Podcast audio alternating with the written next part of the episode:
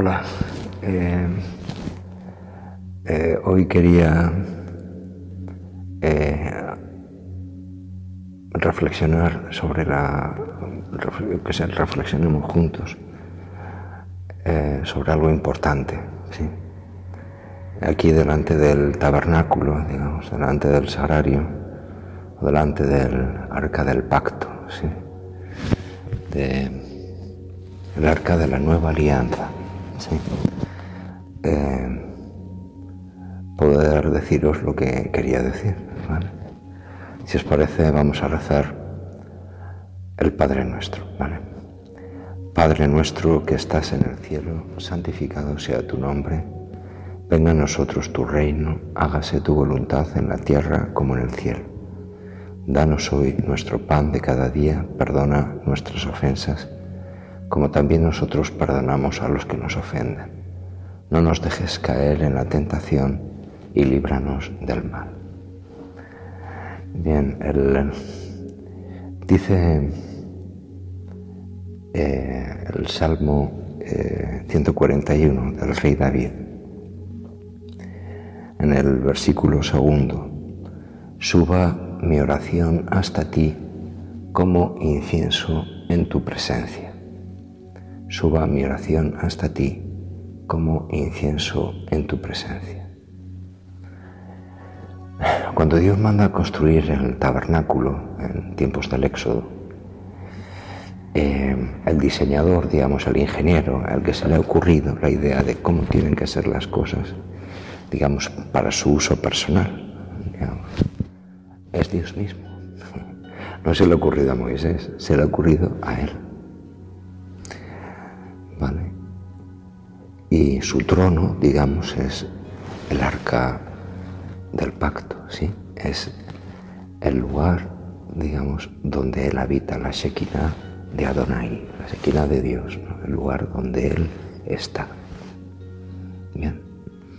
Y aparte de eso, digamos, eh, utiliza una serie de elementos, ¿sí? Uno de los elementos importantes no solo en el mundo judío, sino en otras culturas también, eh, es que eh, se debe utilizar incienso, pero no cualquier incienso. El incienso era para perfumar la casa de los reyes, digamos. Era un artículo de lujo para los ricos, digamos. Sino un incienso especial, digamos, el mejor de los inciensos eh, para que ardiera delante eh, del Señor. ¿sí? Y entonces el sumo sacerdote tenía que entrar en la tienda del encuentro ¿sí? y quemar incienso cuando salía el sol y cuando el sol se ponía. ¿sí? Al empezar las dos luces, al, empezar la luz y al terminar la luz, ¿sí? Eh, como las dos velas que tenemos en el altar las luces, ¿no? Eh, eh, al amanecer y al atardecer. Digamos, la oración de la mañana suba hasta ti como incienso en tu presencia, en tu presencia. Y la oración de la tarde como incienso en tu presencia, o si lo queréis llamar de otra manera, laudes y vísperas. Es tan simple como eso, ¿sí? Suba mi oración hasta ti como incienso en tu presencia, el alzar de mis manos como ofrenda de la tarde. ¿Vale? Bien, Salmo 141 del rey David. Bien, la cosa es que eh, eh, todo esto está muy bien, ¿no? Y no se trata de una cuestión de, eh, arqueologismo, ¿no? de eh, una especie de recreación, de parque temático, digamos, de algo que ocurrió en el Antiguo Testamento y que, bueno, pues que tiene su interés cultural. Sino que, sino que eh, todo esto formará parte en figura de algo que al final de la escritura se verá como una revelación. ¿Vale? Eh, fijaros qué cosa. Eh, si uno lee el Apocalipsis, digamos, con esta clave, digamos, conociendo el Antiguo Testamento, entiende todo lo que dice, todo lo que dice, ¿sí? ¿Por qué? Porque ha habido una catequesis mistagógica, ha habido una exposición de los misterios de Dios que nos han introducido en el misterio. Entonces, cuando hablamos de incienso, no hablamos de incienso, hablamos de oración. ¿Sí? Hablamos de la oración.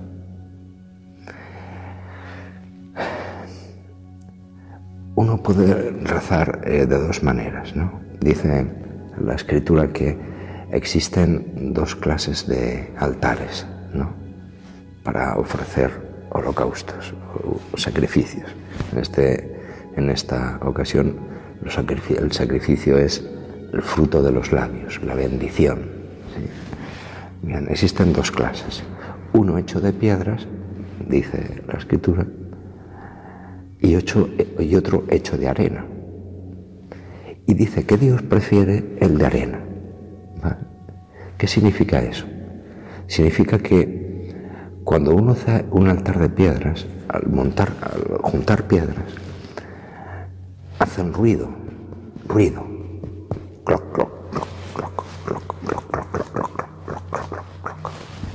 Mientras que si uno hace un altar de arena, no hace ruido.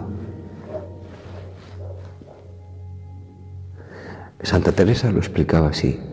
Dice que sabía, ella, Santa Teresa se solía hacer la tonta, digamos, cuando escribía, ¿no?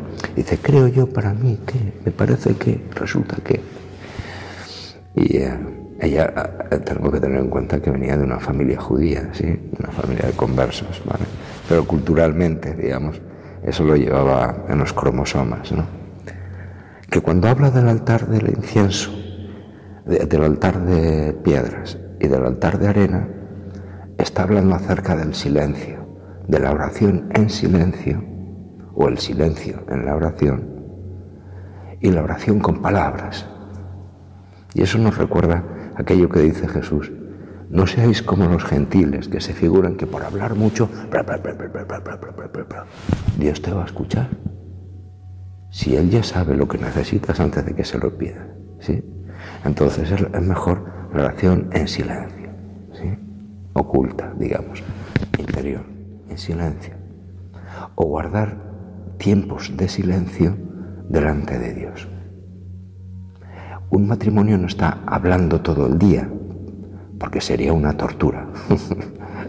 Hay tiempos de silencio, donde también se comunica el matrimonio, signos no verbales, digamos, y se acompañan, ¿vale? No es necesario agobiar o avasallar al cónyuge, digamos, o al que vivas con él, o a la que vivas con él, eh, con palabras, ¿vale? Hay que dejarles espacio y sus silencios, ¿no? Bien. Mi casa será llamada casa de oración. Bien. Entonces, leyendo el Apocalipsis, teniendo eh, toda esa catequesis mistagógica desde el Génesis, Éxodo, Levítico, Números, Deuteronomio, donde uno va entrando en los símbolos, en, la, en toda esa mentalidad semítica, oriental, hebrea, ¿vale? Uno resulta que lo comprende, que lo comprende. El perfume que sale de las brasas del incienso, digamos, el incienso, son las oraciones de los santos. ¿Vale? ¿Y, por qué, digamos, en el cielo? En el cielo hay altares. En el cielo se quema incienso. ¿Qué es esto? ¿Cómo, cómo es? ¿No? Bien, está hablando de una liturgia celeste, ¿sí? Que tiene su imagen o que empieza, digamos, aquí. De tal manera que la liturgia cristiana, digamos, es una puesta en comunión, digamos, con la liturgia que se está celebrando en el cielo. ¿Se entiende lo que quiero decir? O sea, la liturgia no es de este mundo, no lo es. Es de otro mundo. ¿vale? Es sobrenatural. ¿vale? No se la han inventado los hombres, sino que está cargada de todo un simbolismo, digamos, que entendemos a través de las escrituras, ¿sí? El por qué ahora se hace esto, ahora lo otro, ahora lo de más allá. Existe un teólogo, existe un teólogo que era eh, pastor eh, de la iglesia presbiteriana en Norteamérica, que se llama Scott Hahn. Este tal Scott Hahn era eh, pastor, como os digo, de la iglesia presbiteriana. Se convirtió al catolicismo y se convirtió al catolicismo yendo a una misa con la Biblia en la mano y empezó a descubrir que el Apocalipsis había empezado ya en la liturgia de esos católicos que no se enteran de nada. Y se convirtió y se bautizó y lo recibió Juan Pablo II. Entonces escribió un par de libros. El libro al que voy es eh, eh, Las bodas del Cordero, se llama, de Scott Hahn. Pero tiene otro libro que se llama Roma, Dulce Hogar, que es el, libro en el que cuenta su conversión, cómo pasa de ser un furibundo pastor evangélico, digamos, o pastor presbiteriano, a ser un ferviente católico, ¿sí? A través de la escritura, a través de la Sagrada Escritura. Eso es interesante. Entonces, cuando, o sea, ¿qué es la liturgia? La liturgia es entrar en otra dimensión, es entrar en el cielo, ¿vale? Es entrar en el cielo. Atentos. Cuando suena, sabéis que en el Apocalipsis hay siete trompetas, ¿sí? Dios mandó en el Éxodo construir un par de trompetas porque al sonar las trompetas, digamos, todo cambiaba. Si el campamento, digamos, la gente estaba puesta en el campamento al sonar las trompetas, significaba que había, que levantar el campamento, porque, porque eh, ya, se acababa el tiempo de estar allí reposando, ¿no? Era momento de levantarse, hacer el ajuar y salir zumbando de allí, ¿no? Bien. Esas trompetas las nombra San Pablo. ¿Por qué? Porque San Pablo es judío. Entonces, cuando habla del día del juicio final, Suena que sonarán las trompetas y lo repite otra vez, porque sonará la trompeta. ¿sí? Y los muertos resucitarán en primer lugar. Suena la trompeta, ¿vale? Bien, pues en la séptima trompeta del Apocalipsis dice lo siguiente, os lo voy a leer, ¿vale?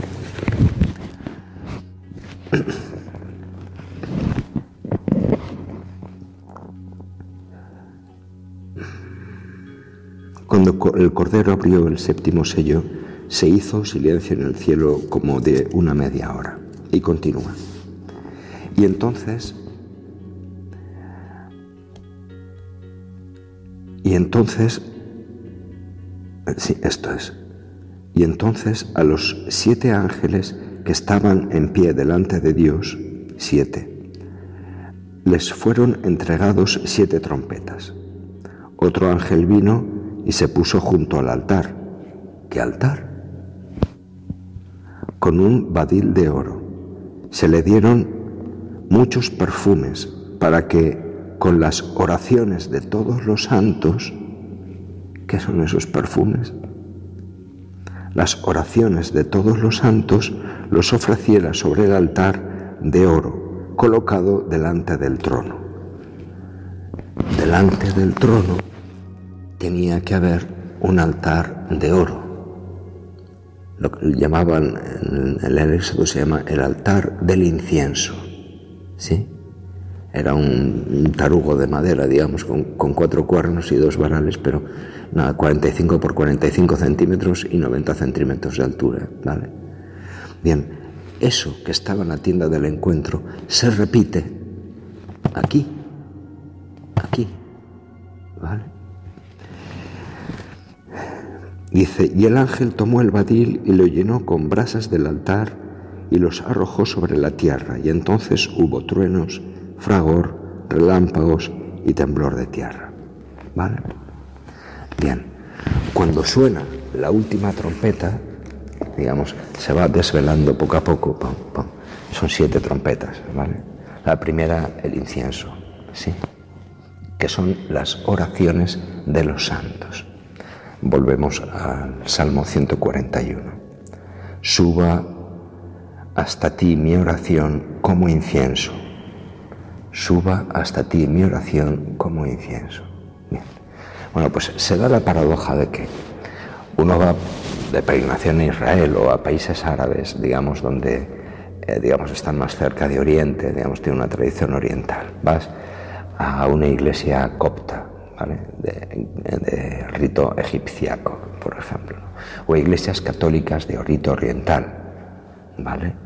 La iglesia siria, digamos, los armenios, diferentes iglesias que no son católicos romanas como nosotros, ¿vale? Pero eh, que son padres nuestros en la fe, son antiquísimas, digamos, ¿vale? Bien. Vas a las iglesias ortodoxas, ¿vale? Cualquier patriarcado, el patriarcado griego, el patriarcado ruso, el patriarcado, todos utilizan incienso, todos, pero además casi continuamente, ¿sí? ¿Por qué? Porque hacen referencia a esto, a ese altar del incienso que arde delante del trono de Dios. Las oraciones de los santos. Bien, las oraciones de los santos son tu oración y la mía. La alabanza, la bendición, la acción de gracias, poder recitar un salmo o guardar silencio. Simplemente como aquel tipo que estaba en una iglesia, estaba al solo y se pagaba horas allí. Y un día el cura le preguntó con curiosidad, ¿y usted qué hace aquí? Dice, no, yo le miro y él me mira.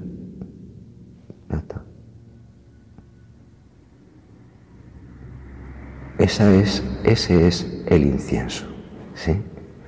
Entonces, cuando los jueves solemos exponer el Santísimo o cuando hay una gran solemnidad, ¿no? O en un entierro, digamos, se suele, se suele utilizar el incienso para eh, incensar, digamos, al cadáver. ¿Por qué? Porque le acompañan las oraciones de los santos en favor de él. ¿Por qué se inciensa tres veces, tres veces, tres veces con el incensario al Santísimo Sacramento expuesto en, en en la custodia, ¿sí? los jueves, ¿no? Es el día de, la última cena, los jueves por la tarde. Se le inciensa porque son las oraciones. En, ese humo, digamos, en ese incienso, en ese perfume que llena la casa, digamos, ¿no? como, como el perfume de aquella mujer que derramó sobre los pies de Jesús y sobre su cabeza aquel engüento tan caro. ¿no?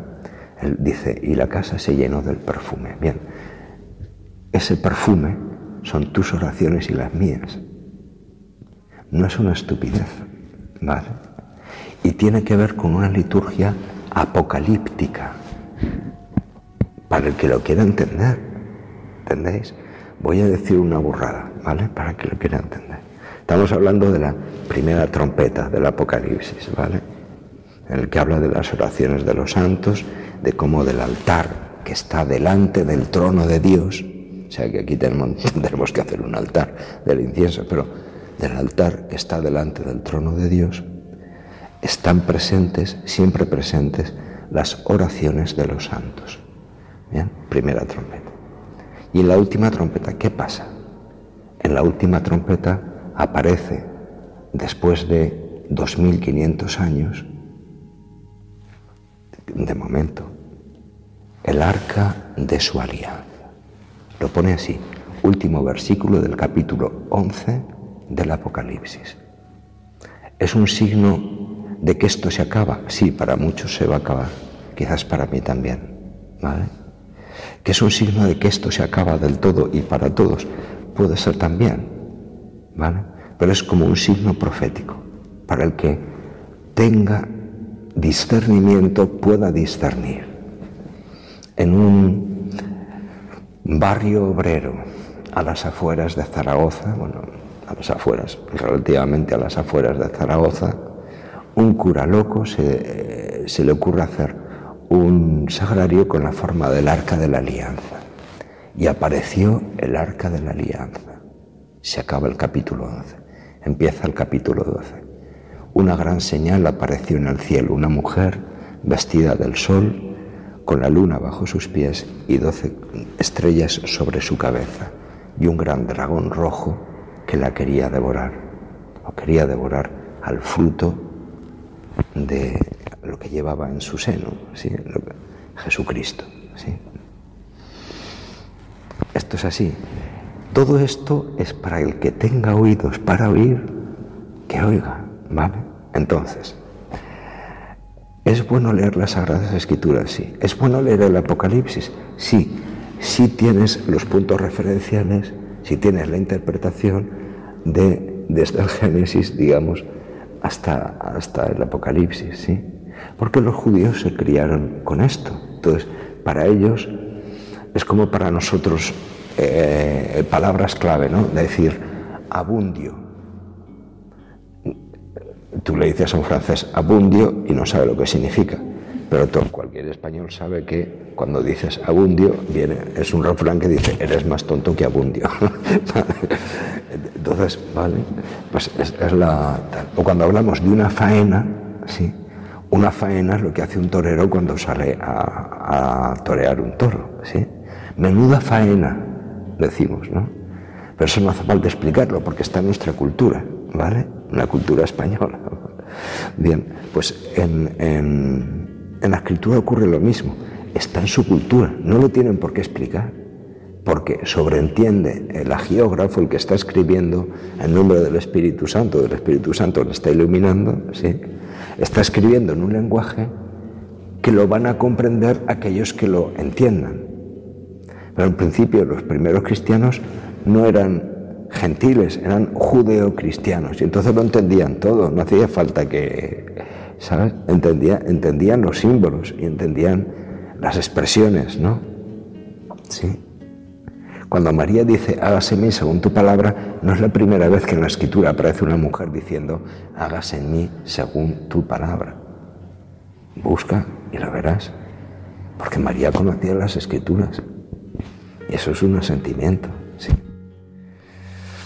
O cuando eh, Samuel dice, aquí estoy, digamos, eh, ese aquí estoy, ya lo había dicho antes Abraham y Jacob y un montón de profetas. Aquí estoy. ¿Me entendéis? Entonces, son cosas que culturalmente están ahí. Entonces, ¿qué es bueno? Yo creo que es bueno leer la escritura una vez y dos y tres y cuatro y cinco y cien. ¿Sí? Eh, hay rabinos que dicen que no es lo mismo leer la escritura 99 veces que leer la escritura 100 veces. ¿Vale? Bueno, pues esto es, ¿sí? Esto es, os lo digo delante del Señor, ¿sí? del Rey de Reyes y Señor de Señores, que tenemos el inmenso privilegio de tener aquí. Como en cualquier iglesia, en tu parroquia seguro que hay un arca con más fortuna, menos fortuna, más bonita, menos bonita, pero hay un arca como el arca de la alianza, más pequeñita, más grande, más fea, más pero hay un arca de la alianza. ¿vale? Bien, pues eso es lo que quería deciros. La liturgia no es de este mundo. Voy a decir algo que igual molesta, ¿vale? Em, el protagonista de la liturgia, los protagonistas de la liturgia, no es el pueblo santo de Dios que asiste a la liturgia. El protagonista de la liturgia siempre es Jesucristo, siempre. ¿Vale? Los demás participamos asombrados en ese misterio, del cual ninguno de nosotros somos dignos. Por eso la misa empieza, empieza diciendo, antes de celebrar estos sagrados misterios, reconozcamos nuestros pecados. ¿Por qué? Porque ni el cura es digno de hacer lo que va a hacer, ni los fieles son dignos de estar donde están. ¿Entendéis? Entonces es algo que sobrepasa y que es apocalíptico, sin duda. ¿sí? Cuando decimos santo, santo, santo, tenéis que leer el capítulo 6 de Isaías, ¿no? Santo, santo. ¿Por qué? Porque la presencia de Dios se va a hacer presente de un momento a otro. Y será el mismo Jesucristo el que nos diga, esto es mi cuerpo, esta es mi sangre. No es fulanito de tal, o un cura que es más joven, más viejo, más simpático, más agradable, más pecador, menos pecador, más imbécil, menos imbécil, o, un santo o un gilipuertas. No. En ese momento Jesucristo. Y ya está. Es lo que hay. ¿Sí? Haced esto en conmemoración mía. ¿Es obligatorio ir a misa los domingos? Sí y, no. Eh, mira, si no comes del pan que Jesús da, no tienes la vida eterna en ti, estás muerto. Si comes de este pan, tienes la vida eterna. No tendrás la vida eterna, sino que la vida eterna empieza hoy para ti. ¿Se entiende lo que quiero decir? Entonces, leamos el Evangelio en lo que es, leamos las Escrituras en lo que es. Hay una riqueza tan grande que te puedes pegar toda la vida estudiando de toda la Biblia un solo libro, solo uno. Y al final de tu vida podrás decir que sabes algo, algo de ese libro. ¿Entiendes? Es entrar en la mistagogía, en, la, en el proceso de ir conociendo ir descubriendo a Dios. No por comedura de tarro ni por nada de nada, sino porque Dios te va a ir hablando y te va a ir diciendo y te va a ir indicando, con un medio, con otro, con el otro, con el de más allá. te va a ayudar, te va a ayudar. Entonces, cuando vas a misa, no vas a, a una mera merienda de amigos, ¿no? Un acto convivial, me parece que decía el Papa Juan Pablo II. No es un mero acto convivial, de convivencia decir, aquí nos hemos juntado como todos los domingos, todos los hermanos. No, es, no es eso. O sea, nos juntamos aquí porque hay un misterio que nos sobrepasa a todos. ¿Vale? Y del que necesitamos todos. ¿Vale? Bien. Pues nada, que el Señor os ayude. Acordaros, suba mi oración hasta ti como incienso en tu presencia no es un detalle tonto, ¿eh? es un signo apocalíptico. Las oraciones de los santos. Es curioso que en nuestro occidente post-cristiano se haya desechado en las iglesias casi por completo el uso del incienso. Es curioso, forma parte de la secularización. Pero si uno quiere entrar digamos, eh, dentro del misterio, debe entrar dentro de esa liturgia, celeste, ¿vale? No es, eh, no es de este mundo, ¿vale? Es del otro mundo. Bueno, os dejo. Me parece que la imagen, por lo que estoy viendo, está saliendo fatal, pero bueno, es igual. Lo importante es que podáis ver al Señor y lo que dice este pobre cura, si os puede ayudar, ¿vale? Nos vemos la semana próxima. Adiós.